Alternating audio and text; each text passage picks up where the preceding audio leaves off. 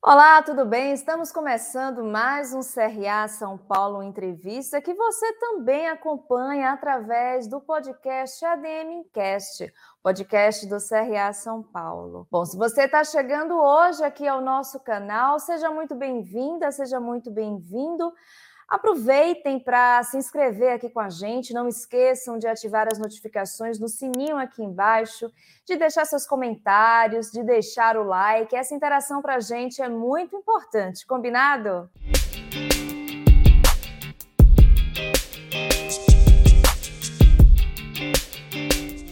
Bom, hoje o nosso tema é sobre sustentabilidade corporativa. E para esse bate-papo, eu tenho um prazer de chamar o Head de Sustentabilidade Corporativa do Bradesco, Marcelo Pasquini. Tudo bem, Marcelo? Seja muito bem-vindo. Tudo bem, muito obrigado. Um prazer estar aqui com vocês. Bom, prazer é todo nosso. Marcelo Bradesco há muitos anos está comprometido, está preocupado com esses assuntos de sustentabilidade, economia verde. Por exemplo, em 2011 ele já era considerado por uma revista é, internacional, se eu não me engano, a Newsweek, como a quarta uh, empresa mais verde do mundo, né? Em 2011 ele já tinha esse título. E hoje a gente vê várias empresas falando sobre a importância de uma economia mais sustentável. Então, aproveitando todo esse know-how, eu gostaria que você explicasse um pouco sobre esses conceitos, né? O que é sustentabilidade corporativa, o que é economia verde, o que é empresa verde, onde esses conceitos se encontram? Bom, sustentabilidade corporativa nada mais é a forma como a, empresa se relaciona com, com seus diversos stakeholders e com, com a sociedade e com, com o meio ambiente de um modo geral.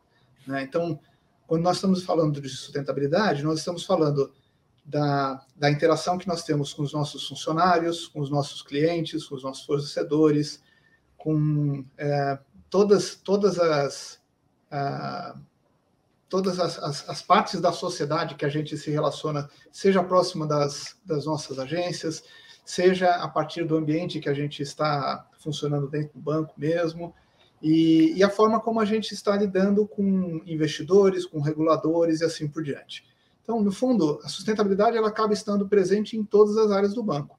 E um dos papéis da área de sustentabilidade é garantir que, de forma transversal, a gente esteja garantindo que cada uma das áreas entenda as suas responsabilidades nesse sentido e que uh, aplique esses conceitos todos no seu dia a dia, para garantir que o banco, né, a empresa como um todo, tenha de fato uma atitude responsável, uma atitude sustentável uh, em todas as interações que a gente tem com, com qualquer um dos públicos que a gente se relaciona.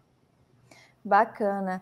É, e aproveitando né, que a gente já está falando sobre os stakeholders, uh, o Bradesco, se eu não me engano, por favor me corrija se eu estiver equivocada, mas é talvez um dos primeiros bancos aqui do Brasil, ou o primeiro banco, a descarbonizar carteiras de crédito. Eu gostaria de saber o que é que isso significa e qual a importância né, dessa atividade, dessa ação, nesse contexto de sustentabilidade. A questão de descarbonização, eu acho que é, uma, é, uma, é um dos desafios maiores que a gente tem agora pela frente das, das empresas e da talvez da nossa história, né? Uh, o Bradesco, de fato, há muito tempo tem uma responsabilidade com relação à, à, natureza de forma bastante importante, né? A gente já mensura as nossas emissões já faz mais de 15 anos, a gente uh, compensa todas essas emissões também por volta de, de 15 anos já de todas as emissões de escopo 1 e 2, é, mais recentemente, a gente passou a, a, compensar também as emissões de escopo 3 das nossas próprias atividades.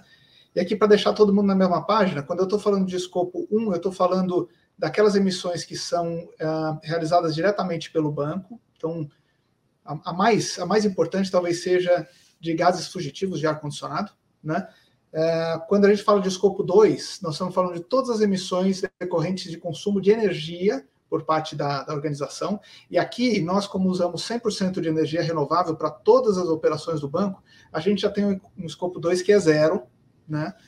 E o escopo 3, que a gente também compensa, se refere a, até à inclusão de uh, transado dos nossos funcionários de casa para o trabalho e de todos os, os, terceiros, por exemplo, na distribuição de numerário para rede de agências e assim por diante. Então, todas essas emissões a gente hoje já mensura e já compensa, inclusive. E nós, mais recentemente, fomos o primeiro banco brasileiro a se, a se comprometer com, com o objetivo de descarbonizar, inclusive, o financiamento que nós fazemos junto aos nossos clientes. O que quer dizer isso, né? Essas emissões financiadas, no fundo, é a proporção que nós temos de todas as emissões que são feitas pelos nossos clientes, né? tanto pessoa física quanto pessoa jurídica. E o que, que a gente vai estar buscando nessa descarbonização? A gente vai estar buscando trabalhar com os nossos clientes para que eles entendam a responsabilidade que cada um deles tem em relação às emissões, para que eles possam mensurar essas emissões e se comprometer também em reduzir essas emissões para ir chegando o mais próximo de zero possível até 2050 e só o que restar de muito pouco que seja compensado de alguma forma através de crédito de carbono ou qualquer coisa nesse sentido. Né? Então é uma trajetória realmente bastante longa, mas que tem um período inicial muito forte e muito importante para que esse, esse movimento todo de descarbonização comece a acontecer. Então, até o final desse ano aqui, a gente já deve ter uh, trabalhado em todas as nossas metas de mais curto prazo, que vão ser divulgadas em janeiro, e é onde a gente pretende lançar uma série de, de ações por parte do banco para que a gente comece a, a, a, ir cada vez mais rapidamente no sentido da descarbonização de todas as nossas carteiras, de todos os nossos portfólios, inclusive dos investimentos da Asset. Bacana. E aproveitando, né, também que a gente está falando já sobre essa questão do engajamento, como é que fica, né, é, a relação de vocês enquanto instituição com os clientes nesse engajamento, né? É, vocês realizam atividades que de, é, acabem fortalecendo, né, a conscientização da importância, né, das empresas investirem nesse processo de sustentabilidade? É isso mesmo. A gente uh, atua junto com os clientes para, uh, no fundo, uh, sensibilizar em relação às alterações que vão trazidas a partir da, da dessa transição né, para uma economia de mais baixo carbono, que passa tanto pelo entendimento de riscos que os clientes vão ter a partir dessa, dessa descarbonização né, da economia inteira, quanto das oportunidades que podem surgir. O Brasil, em particular, ele tem uma, uma situação diferente em relação ao restante do mundo. Né? Hoje, metade das nossas emissões, é, aproximadamente, né, na verdade, perto de 46%, 47%, são decorrentes do, do desmatamento ilegal. Né? E quando a gente pensa no desmatamento ilegal, a gente sabe que esse desmatamento ilegal ele não afeta de forma nenhuma positiva a nossa economia, ele não acrescenta nada no nosso PIB, pelo contrário, a gente acaba perdendo em termos de PIB, seja por, por conta do, de, de, de, restrições que outros países colocam em relação aos nossos produtos, seja por secas mais frequentes, por regimes hídricos mais, uh, mais inconsistentes que a gente acaba tendo aqui no país, por conta desse desmatamento uh, que tem crescido tanto, né, ainda mais recentemente. E, e para o restante da, da descarbonização, Aí a gente está falando de, uh, de iniciativas que vão acabar seguindo, de certa forma, a tendência internacional de descarbonização. A estimativa é que essa descarbonização custe, né, em termos de investimentos, tá? a gente não está falando simplesmente de despesa, a gente está falando de investimentos que vão acabar gerando emprego, renda e assim por diante. Né? Esses investimentos eles devem montar da ordem de 6 a 9 trilhões de dólares por ano, isso por um período de 10 a 15 anos é, uma, é um montante de investimentos que vai, vai totalizar mais ou menos metade, em, algumas, em alguns anos um pouco mais, em alguns anos um pouco menos, do total de financiamento que vai ser absorvido pelas empresas, para vocês terem uma ideia do total de recursos. Né? Quando a gente fala de 6 a 9 trilhões, a gente está falando mais, mais do que um PIB do Japão por ano investido nessa transição. É lógico que o Brasil também vai passar por essa transição de maneira importante, e isso vai trazer muitas transformações para as empresas, de um ponto de vista de, de transição mesmo para essa nova economia. O que quer dizer que políticas públicas vão ser alteradas, o ambiente competitivo também vai mudar, e, e as empresas elas vão precisar se adaptar ao longo desse tempo. Os bancos aqui têm um papel fundamental no, no, na sensibilização das empresas com relação a todas essas questões e no financiamento dessa transição para que as empresas consigam aproveitar mesmo essas oportunidades que devam surgir e que consigam se adaptar e mitigar esses efeitos das mudanças climáticas nas suas operações. Por isso que é tão importante que os bancos também entendam muito bem como vai se dar essa transição toda e possam estar aptos a apoiar as empresas, e apoiar as pessoas nessa transição. Excelente. Bom, a gente, quando fala de práticas de sustentabilidade, práticas de ESG, é, nesse ambiente corporativo, sempre ligamos a empresas de grande porte, a multinacionais, mas a gente sabe que também as empresas de pequeno e médio porte podem né, é, fazer parte desse movimento. Na sua opinião, como é que elas podem uh, se familiarizar com esse assunto e até começar mesmo a praticar essas ações dentro do âmbito né, que elas podem? Sem dúvida nenhuma que esse é um movimento que começa pelas grandes empresas, mas não para nas grandes empresas de forma alguma. Nós temos, uh, atualmente, por volta de 20% da nossa carteira já uh, em empresas que têm compromissos em relação a net zero até 2050, para você ter uma ideia de como essa agenda está andando rápido. Né? Então, já são 20% da nossa carteira. Uh, mas é lógico que o Bradesco é um banco muito diversificado e a gente tem a responsabilidade de também levar essas questões para as pequenas e médias empresas do portfólio de um modo geral. Né? Uh, as pequenas e médias empresas, uh, elas vão ter aqui uma uma oportunidade de identificar quais são essas principais mudanças que vão acontecer e de estar tá atuando de maneira proativa em relação a tudo isso. As mudanças podem ser em relação a indústrias, do ponto de vista competitivo mesmo, aonde para determinados setores, é, algumas das tendências de alteração, de modificação, elas podem ser percebidas antes e a gente pode estar se preparando, inclusive, para é, para fornecer insumos e fornecer produtos para outros países, para outros negócios. Né? E as empresas mais, as empresas menores, elas têm condições, pela agilidade, pela, uh, pela percepção de mercado, de conseguir até ocupar nichos que elas anteriormente não, não, não conseguiam ocupar. Né? Então, essa seria uma das possibilidades. Uma outra questão é que a quantidade de novas tecnologias e de novas metodologias de produção e de, uh, e, e, de técnicas né, para essa descarbonização elas vão crescer de forma exponencial.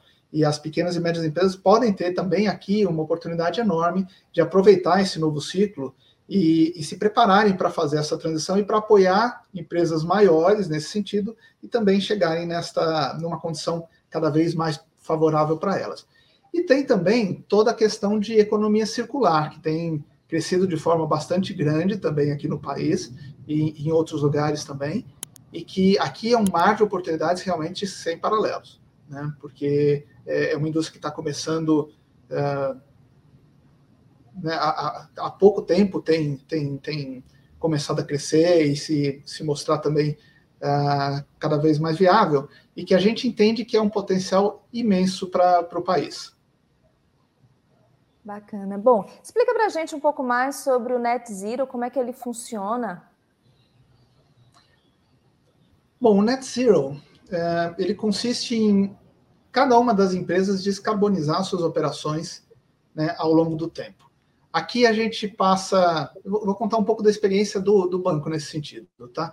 A gente começa com a mensuração de todas essas emissões, seja a partir da, dos inventários de gases de cada uma das empresas, seja a partir de, de uh, simulações e de análises que nós fazemos em relação a cada um dos setores, tipos de atividade, tipos de empresas, e a partir de, dessa, uh, dessa análise dos setores e das empresas, nós traçamos curvas que devem ser as curvas necessárias para a gente alcançar aquele aumento de temperatura limitado a um grau e meio que, é, que foi discutido no Acordo de Paris e na última COP, né, na COP 26. É, e a partir dali, a gente trabalha junto com os nossos clientes para entender os compromissos que cada um desses clientes tem e para engajar novos clientes para que eles também é, façam adesão a esses compromissos e consigam se descarbonizar ao longo do tempo. Diferentes indústrias têm diferentes trajetórias de descarbonização, sem dúvida alguma. Né? Mas é importante que uh, as empresas comecem a analisar quais são esses caminhos possíveis e a trabalhar junto de, de outros fornecedores ou das suas próprias equipes de pesquisa e desenvolvimento para criar novas tecnologias e novas formas de produção viabilizando esse net zero ao longo do tempo. Brasil tem uma, uma, uma posição bastante uh, favorável e confortável, eu diria até, do ponto de vista de geração de energia. Hoje, a maior parte da nossa energia, da matriz elétrica, né, ela é proveniente de, de fontes renováveis. A gente tem tido um crescimento muito grande de, de energia eólica e de energia solar dentro do nosso parque, mas a gente também tem riscos ao mesmo tempo, que são os decorrentes de escassez hídrica ao longo do tempo. Né? À medida que as mudanças climáticas vão se acentuando, é possível que a gente possa ter maiores ciclos de seca e regimes de chuva que não sejam tão, tão frequentes e tão é, previsíveis como a gente sempre teve. Né? É, o que faz com que a gente tenha um desafio, apesar de estar numa uma situação mais confortável do que o resto do mundo, de uh, buscar a ampliação dessas fontes renováveis e depender menos da, da necessidade de energia hidroelétrica ao longo do tempo. Tem também uh, o desafio da gente trabalhar com relação à, à, nossa matriz energética de um modo geral, aonde a gente tem dependência de, do transporte rodoviário, né, de uma forma mais importante, e que uh, nós precisamos entender como é que esta, esta dependência vai acontecer ao longo do tempo. Se novas tecnologias de fato vão surgir para propiciar um menor uso, né, um menor consumo de combustível, e que outras formas a gente vai ter ao longo do tempo para endereçar essas questões. Que bom que você falou em tecnologia, porque minha próxima pergunta estava justamente relacionada a elas, né? É, você falou em COP26, que aconteceu no final do ano passado, e a gente viu uh, cerca de mais de 40 países se comprometendo, né? Uh, com ações sustentáveis, uma delas, inclusive, é manter né, o aquecimento global em torno de 1,5 graus Celsius através da tecnologia. Aí vem a curiosidade, né? Que tecnologias seriam essas? A gente consegue elencar algumas, algo que já está sendo usado, que já está sendo pensado por esses países, por entidades, instituições do top, né, do Bradesco, por exemplo? Bom, quando a gente pensa em, em tecnologias, Uh, a primeira tecnologia que vem à cabeça é o tipo de tecnologia relacionada realmente aos softwares. Né? O uso de softwares que permitam processos mais, uh, mais eficientes e que reduzam consumo de energia, consumo de processo, consumo de servidores, pode permitir que a gente tenha uma redução de emissões internacionais, né, globais, da ordem de 10% a 15%. Mas esse não é o único tipo de energia que pode ser, de, de tecnologia que pode ser empregado. Há também as tecnologias que podem ser relativas a, aos processos produtivos diretamente, né? que mudem a forma como nós produzimos cada um dos, dos componentes ou, ou produtos, né? Caso, por exemplo, de, do cimento, que é um, que é um grande emissor de carbono no seu, no seu processo produtivo, pela própria uh, forma como ele é produzido, né? É inevitável a, a liberação de, de carbono. Agora, que eles podem ser é, alterados e essas emissões podem, por exemplo, através de uma outra tecnologia, ser capturadas diretamente do ar, né? E o carbono ser retirado direto dentro do processo produtivo e, e enfim, tratado de uma forma diferente, né? Essas tecnologias relativas à captura de carbono, elas devem se tornar cada vez mais frequentes, né? E embora isso seja um desafio hoje do ponto de vista financeiro até mesmo, né? uh, de ser escalável, é, são tecnologias que estão sendo procuradas para que a gente possa, além de reduzir toda a emissão de carbono, começar a retirar do próprio, do próprio ar esse carbono. Hoje a gente tem uma tecnologia que até todo mundo conhece, né, que são as próprias árvores que retiram esse carbono da atmosfera e, e conservam esse carbono dentro das próprias plantas. Né?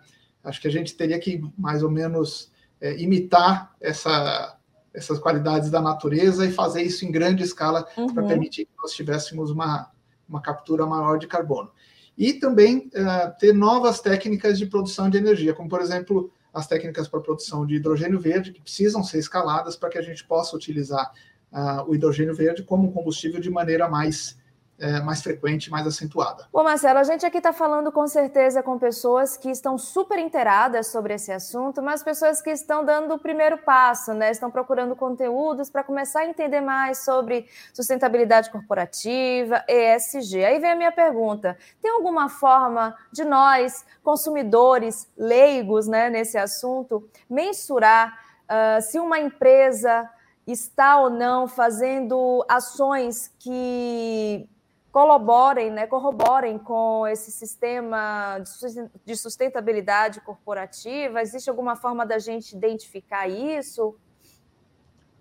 Olha, existem formas diferentes da gente fazer isso sim. É, uma das formas é prestar atenção aos, aos, compromissos que essas empresas têm e a forma como elas estão atuando no seu dia a dia. Né? Os compromissos relacionados a net zero, por exemplo, uh, eles têm sido cada vez mais frequentes e dependem sim de um acompanhamento para que a gente se certifique de que eles são realmente é, alcançáveis ao longo do tempo. Né? É, não são compromissos fáceis de serem nem adotados e nem, nem implementados, mas eles são vitais para que a gente tenha realmente uma redução de carbono eficiente ao longo do tempo. Né? E, uh, outra, outra forma de olhar esses compromissos é olhando a partir de uh, emissões de dívidas que as empresas têm feito e outros compromissos públicos que elas lançaram. Dentro das emissões de dívidas, tem sido cada vez mais frequente as, as empresas colocarem algumas cláusulas ambientais ou sociais, onde elas se comprometem com metas de mais curto prazo e, e onde a gente consegue monitorar de uma forma é, bastante mais, mais simples né, o que está sendo implementado e como essas ações estão realmente surtindo efeito. E existem outros compromissos públicos, e aí a gente consegue ver é, compromissos que vão desde os Objetivos de Desenvolvimento Sustentável, do Pacto Global, até compromissos relacionados à ética, à, à adoção de, de diversidade na, na, empresa e assim por diante, que são também bastante positivos, tanto do ponto de vista ambiental quanto do ponto de vista social, e que uh, fazem diferença na hora que você vai optar por uma empresa ou por outra, na hora de decidir na sua compra, no seu consumo. É, inclusive, algumas empresas, por conta da, da lei de transparência, acabam divulgando nos seus próprios sites relatórios, né, é, documentos que as pessoas podem, se tiverem curiosidade, se quiserem pesquisar sobre determinada empresa, também é uma forma né, de acessar, até de entender mais essa linguagem, né, Marcelo? Sem dúvida nenhuma, esse é um ponto bastante, bastante positivo para encontrar as, as, as informações, né? É, normalmente Agora... essas informações elas ficam mesmo dispostas ou no site das empresas ou nos relatórios anuais ou relatórios integrados que Isso as empresas mesmo. fazem. E muitas Exatamente. vezes eles são até auditados por, por empresas, né, por terceira parte, que dá mais credibilidade para todas as informações que estão sendo colocadas ali. Com certeza. Agora, fala para mim uma coisa, na sua opinião, quais são os grandes desafios né, para o Brasil desenvolver uma economia sustentável? Por exemplo, como é que a gente a gente está em relação a outros países? O Brasil sempre teve uma posição de muito destaque em toda essa questão ambiental, né? Uh, eu, eu acho que a gente continua numa posição de destaque, mas é lógico que a gente tem riscos pela frente que a gente precisa pensar como a gente pode mitigá-los. E aí, eu acho que cada um de nós tem sim um, um papel fundamental na identificação e na, e na contribuição para que nós tenhamos mesmo uma economia cada vez mais saudável e cada vez uh, mais, uh, mais responsável, tanto do ponto de vista ambiental quanto do ponto de vista social. A gente não pode esquecer que a, a parte ambiental ela é tão importante quanto a social, ou, na verdade, é, eu até colocaria a social como mais importante até do que ambiental. Porque, no fundo, todas as ações que a gente vai fazer do ponto de vista ambiental, eles visam, no fundo, que a gente tenha uma, uma, uma sociedade cada vez melhor. Né? Então, é, eu acho que não, dá para a gente separar um tema do outro. De fato, a gente tem que pensar nos dois temas juntos e a gente precisa, como sociedade, apoiar esses dois temas para que eles sejam cada vez é, melhor tratados, cada vez mais, é, mais, mais, mais, mais bem desenvolvidos. E globalmente a gente falando, né, como é que o nosso sistema bancário está em relação ao ESG perante ao mundo, né? A gente acabou de falar aqui da, do, do lado social ser difícil de dissociar do ambiental e vice-versa, mas a gente tem um G que é a governança, né, empresarial, que muitas pessoas estão ainda aprendendo o que é, estão compreendendo um pouco mais sobre esse tema. Mas a gente falar de bancos, como é que o ESG do sistema bancário brasileiro é visto mundo afora? O Brasil tem um sistema financeiro que é assim, bastante bem percebido internacionalmente. Uh, vou, vou, dar um exemplo que acho que é, é bastante simbólico dessa questão toda. Internacionalmente, 40% do setor financeiro se comprometeu à meta de net zero. Né? Aqui no Brasil, nós fomos o primeiro banco a, a se comprometer, mas nós temos é, os, os, quatro maiores bancos do país comprometidos e, e alinhados à descarbonização até 2050. Né? É, então, para você ver como, como os bancos têm tido realmente um papel bastante protagonista né, nesse sentido. E, e quando a gente olha do ponto de vista também de, de inclusão financeira e de responsabilidade, os bancos também têm demonstrado ao longo do tempo uma preocupação bastante grande em ser bancos que, que, que, que sejam inclusivos, que estejam presentes na, na vida das pessoas e que disponibilizem serviços que sejam de fato adequados para cada um dos seus clientes e que uh, se complementem, né? Uh, em termos de uh, serviços relacionados a seguros, serviços bancários, serviços de aplicação, uh, serviços com mobilidade, a, a, inclusão digital, serviços que sejam de fato digitais e que estejam presentes na hora que o cliente precisa, e que uh, isso não necessariamente é verdade em todos os países do mundo. Né? Nós temos aqui no Brasil realmente condições bastante diferenciadas da forma como a gente presta esses serviços todos para os nossos clientes de maneira integrada e de maneira bastante responsável. E o Banco Central ele tem alguma participação no desenvolvimento dessas ações, é, principalmente ligadas né, ao ESG aqui dos nossos bancos? Há essa, como é que eu posso dizer, essa interferência? O Banco Central ele sempre teve também uma postura, Banco Central do Brasil, né, uma postura bastante proativa e bastante positiva também nesse sentido. Né? Ah, algumas, algumas legislações mais recentes ah, demandam que os bancos ah, analisem e, e, e, publiquem informações a respeito dos, da forma como ele atua do ponto de vista social, ambiental e climático. Né? Mas a gente tem uma série de outras regulações do Banco Central, por exemplo, em relação a, ao relacionamento com clientes e, e, a forma de disponibilização dos produtos e serviços, que, no fundo, é, incentiva os bancos a terem posturas e posicionamentos cada vez mais responsáveis mesmo ao longo do tempo. Agora eu quero aproveitar né, a tua participação aqui. A gente está conversando com certeza para muitos administradores e administradoras, muitos estudantes da área da administração. E fica aqui a minha pergunta, né? Na sua opinião, onde é que estão as oportunidades para esses profissionais da administração dentro da sustentabilidade corporativa, né? Há um caminho ainda a ser desbravado. Como é que está esse cenário? Olha, eu acho que o papel de um administrador ele é sempre fundamental para qualquer uma das carreiras e para qualquer uma das atividades que a gente for fazer, né? Você poder administrar e olhar para as, questões todas de uma maneira mais holística para decidir e, e, direcionar a forma como a gente vai atuar é sempre positivo. Então, é, não é diferente na área de sustentabilidade. Aqui em sustentabilidade nós costumamos ter um, um corpo bastante diverso, né? A gente é, tem desde engenheiros, eu sou engenheiro no caso, até administradores, economistas, gestores ambientais e assim por diante, né? Dentro da nossa dentro da nossa equipe. E é fundamental mesmo essa diversidade para que a gente consiga olhar para todos esses campos que são tão diferentes e, e, poder gerenciar cada vez melhor essas atividades. E o papel dos administradores aqui na, nessa interligação de todas as questões é realmente bem interessante e fundamental. Que bacana.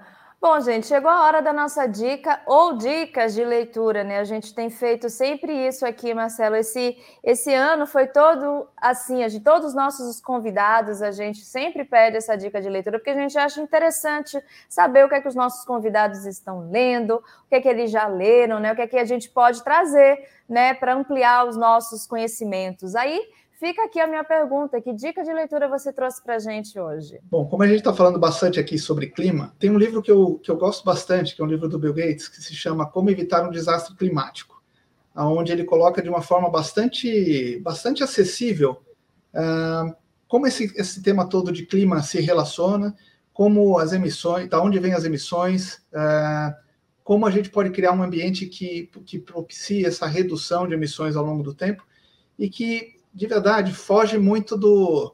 Uh, foge muito do, da mesmice, sabe? Ele realmente coloca de uma forma bastante interessante e bastante, é, bastante prática, para que a gente entenda como isso pode ser evitado e qual é o papel de cada um de nós nessa trajetória. Excelente dica, Marcelo. Bom, infelizmente a gente está né, encerrando o nosso programa. Com certeza é um tema que renderia mais minutos, com certeza, aqui com a gente. Espero que próximas oportunidades venham. E quem quiser continuar te acompanhando depois do nosso programa, onde é que pode te encontrar, Marcelo?